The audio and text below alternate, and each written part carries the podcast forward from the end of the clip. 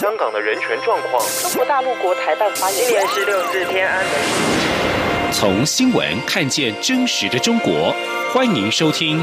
中国这一刻》。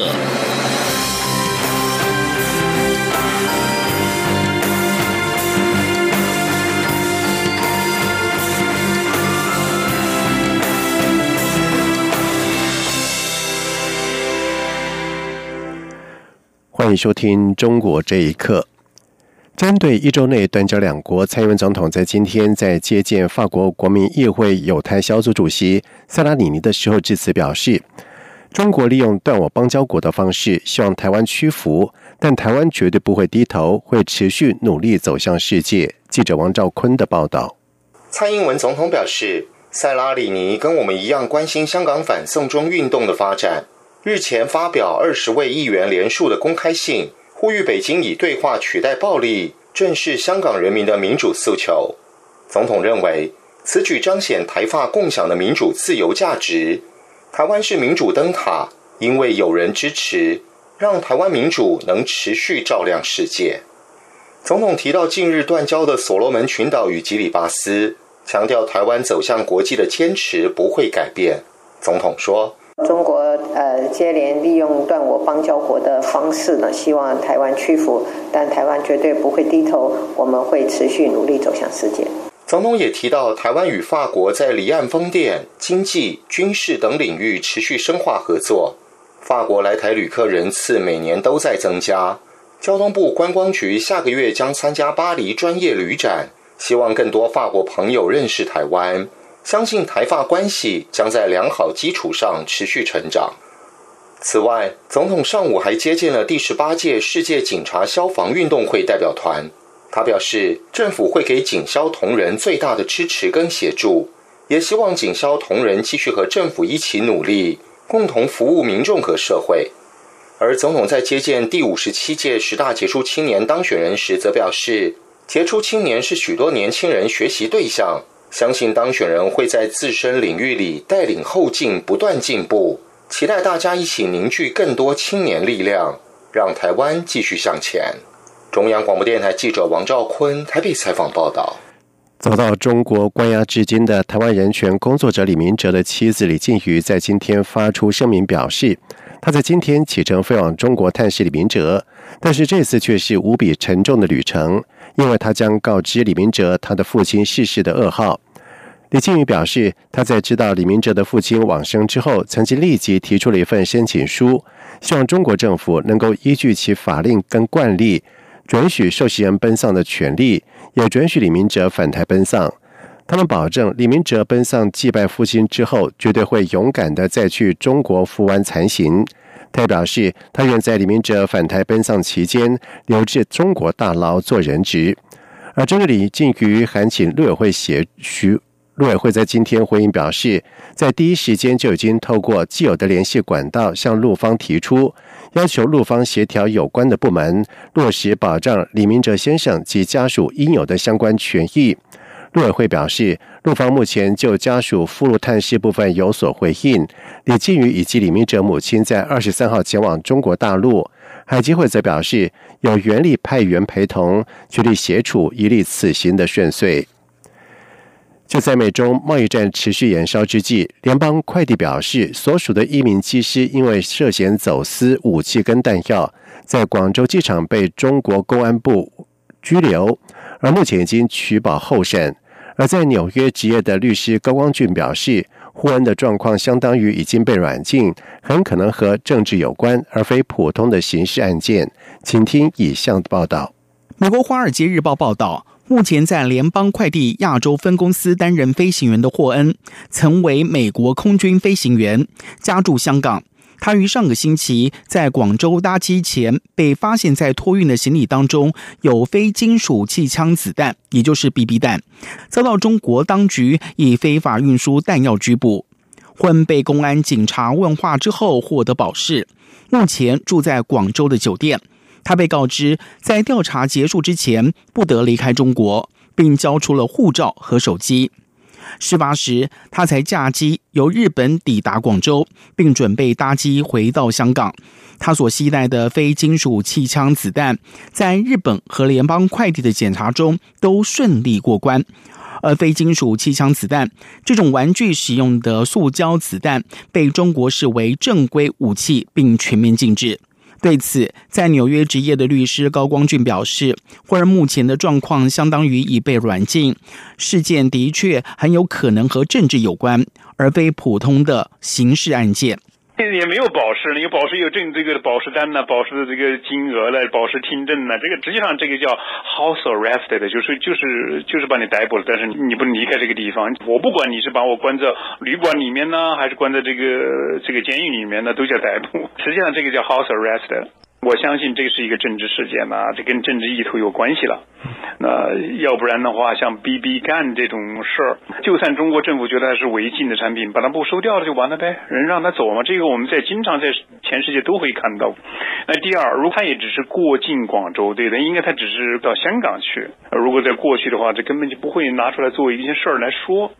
美国评论人士李宏宽认为，这可能是中国政府对付美国的一种方式。李鸿宽说：“这是中共擅长于干这个，成为一种要挟的人质，当成一个棋子儿。抓了你之后，我可以跟美国谈判。行内人或者懂行的，一看就是要挟嘛，能让美国相关方面理解的这是要挟就对了，这是他要达到的目的。”在美中紧张关系背景之下，联邦快递公司曾经多次遭到了中方的指责。在此之前，中国于今年的六月，针对华为货物包裹被错误运送，对联邦快递展开调查。而华为则在贸易战的背景之下，遭到了川普政府的多项禁令。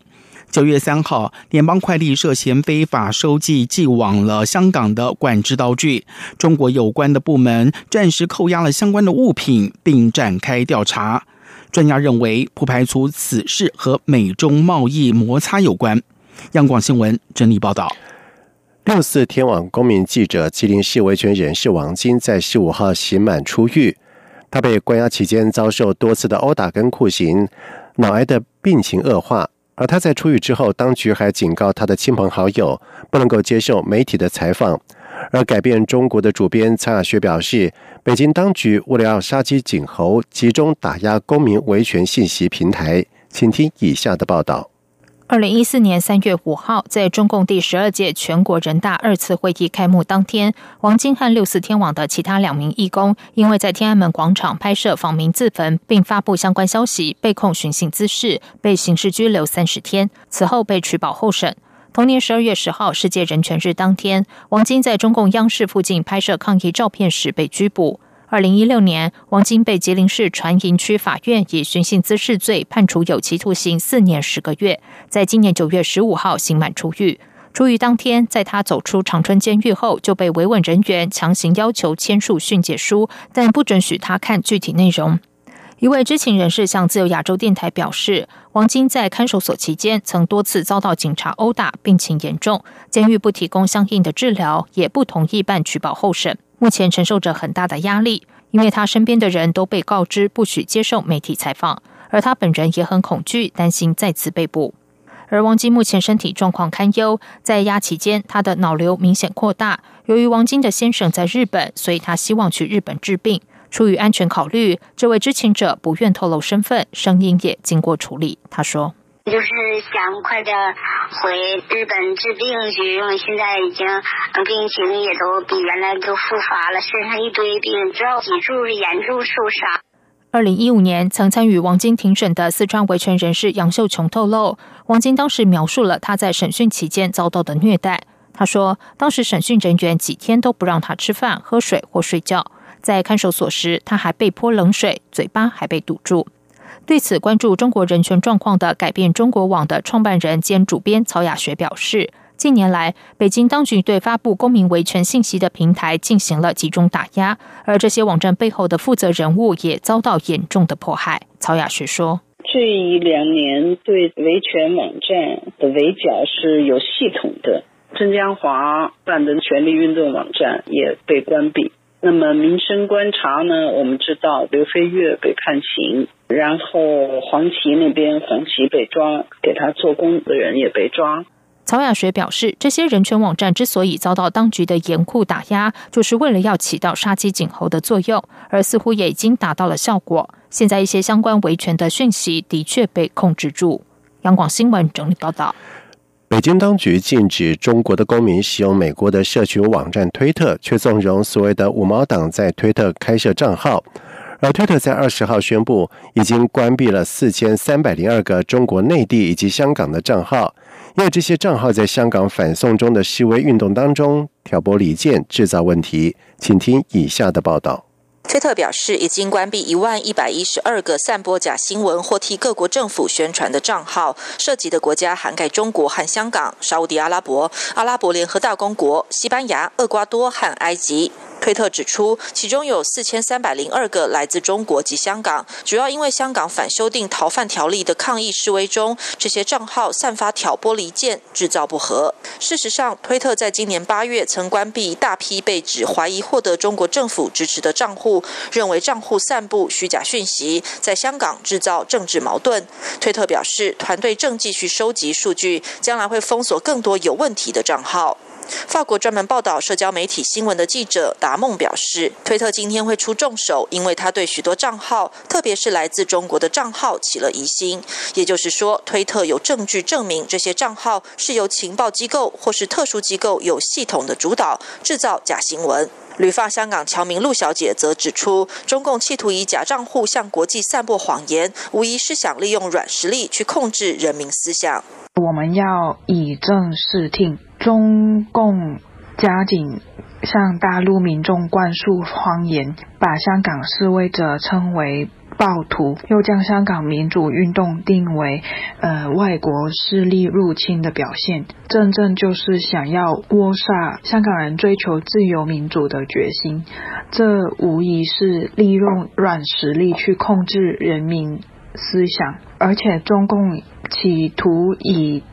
假账户向国际社会呃散播谣言，希望影响国际舆论。根据《纽约时报》与澳洲战略政策研究所九月初合作发表的报道指出，中国政府利用西方社交媒体进行资讯战，可能已经秘密进行了两年，发出共三百六十万个贴文。而大量推特账号被中国利用散播假消息与误导性舆论，在平日的时候会转发一些无关痛痒的消息、娱乐新闻，甚至色情网站。不过，自二零一七年年中起，这些账号开始以中文散播政治宣传。美国哈佛大学一项研究。就指出，中国政府聘用的五毛党一年制造约四点八八亿则假新闻，且五毛党多是政府雇员，显示中国每年支付巨额的资金，就是为了操控舆论。以上新闻由央广整理报道。而香港反送中运动从六月初爆发到现在，警方共拘捕了一千五百五十六人，年龄是介于十二岁到八十三岁。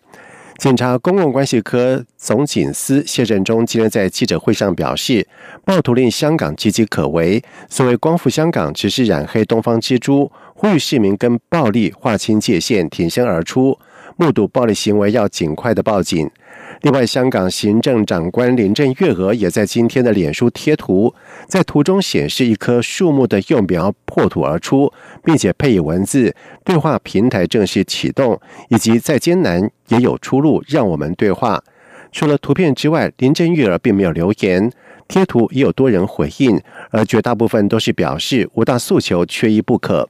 而为了解决香港的反送中的困局，林郑月娥跟主要的官员从这个礼拜开始到社区跟市民对话，就各种的问题交换意见。而首场对话将在二十六号的晚上在湾仔伊丽莎伯体育馆举行。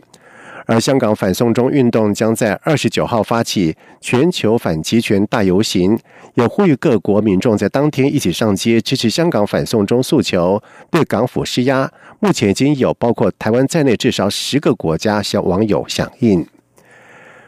美国国务卿蓬佩奥在二十二号呼吁所有国家抵制中国要求遣返维吾尔人，同时他还表示，北京当局在新疆地区的行动是意图消灭自己的公民。联合国专家以及相关维权人士表示，至少有一百万名的维吾尔人和其他的主要穆斯林少数族群成员被拘留在新疆地区的在教育教育营当中。